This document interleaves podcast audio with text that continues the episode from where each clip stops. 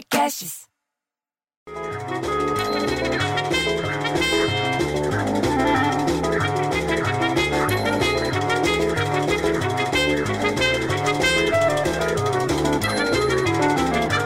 Você acredita que tem gente xingando os caras que participaram do BBB do ano passado, bicho?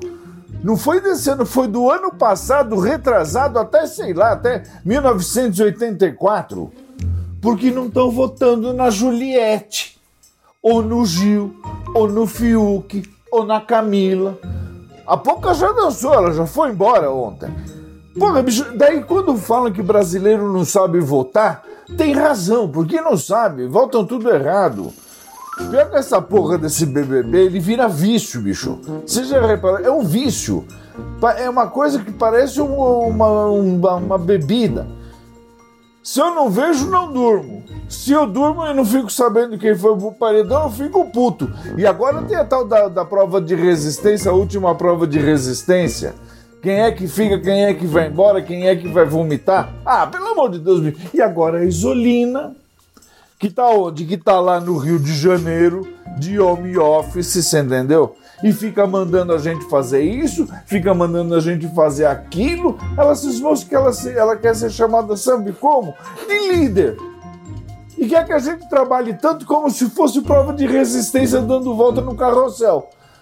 Porra, bicho, me, manda pro paredão logo de uma vez e me deixa fazer minhas coisas devagar. Ah, pelo amor de Deus, bicho. Porque trabalhar, que nem uns loucos, ela quer que a gente trabalhe. Mas pagar o prêmio, nada. Daqui a pouco eu vou ter que quebrar meu cofrinho da Disney. Sabe aquele cofrinho que parece o boné do Mickey? Pra pagar as contas. Porque tá assim, tá desse jeito. Você acha que tá fácil ganhar dinheiro na pandemia? Não tá, bicho.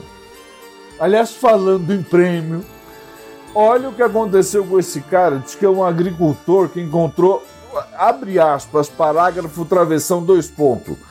Achou um tesouro enterrado, bicho. Fecha aspas. Porra, sabe o que, que ele achou? Ele achou um monte de dinheiro velho, bicho. Olha que história.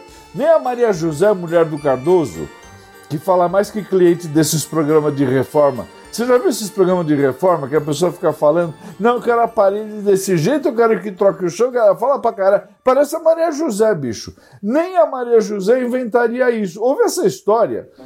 Uma lata velha, toda enferrujada, você entendeu? Mas cheia de dinheiro, foi encontrada num lugar lá em Dom José Maria Pires.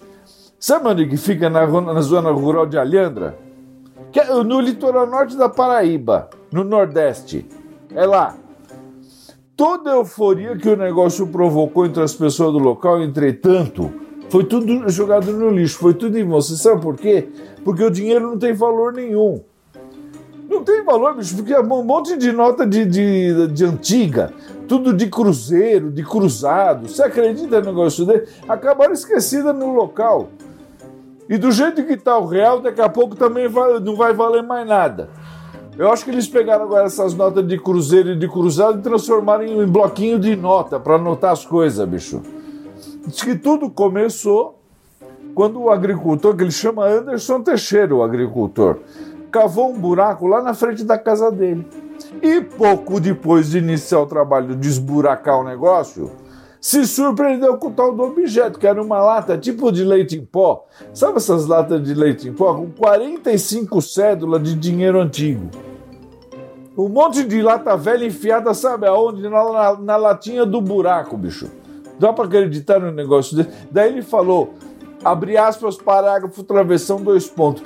Ah, eu pensei que era real, que eu tinha tirado a sorte grande. Não, bicho, não era real, era cruzeiro, era cruzado.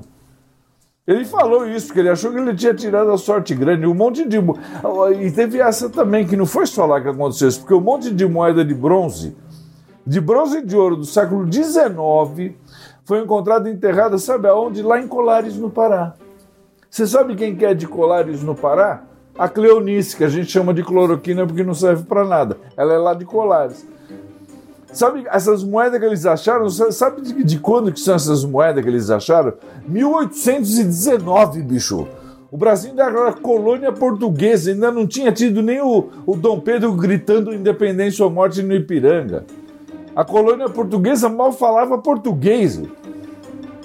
Porra, bicho, parece filme de pirata. Encontra o tesouro, mas não vale nada, porra. Ah, pelo amor de Deus, daí me vinha a Dona Piedade, você entendeu? Que acha que pode deixar o carro na garagem estacionado, que nem o sofá da sala dela.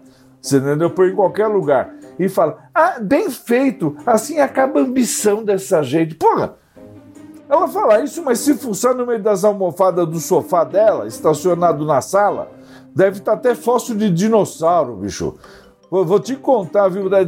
Aposto que o controle remoto tá enfiado lá no meio. Porque a última vez que ela passou um, um espanador na casa dela, ela não limpa a casa dela. A última vez que ela passou o espanador, levou tanta, levantou tanta poeira que o André Zelador chamou bombeiro, bicho, porque achou que era fumaça.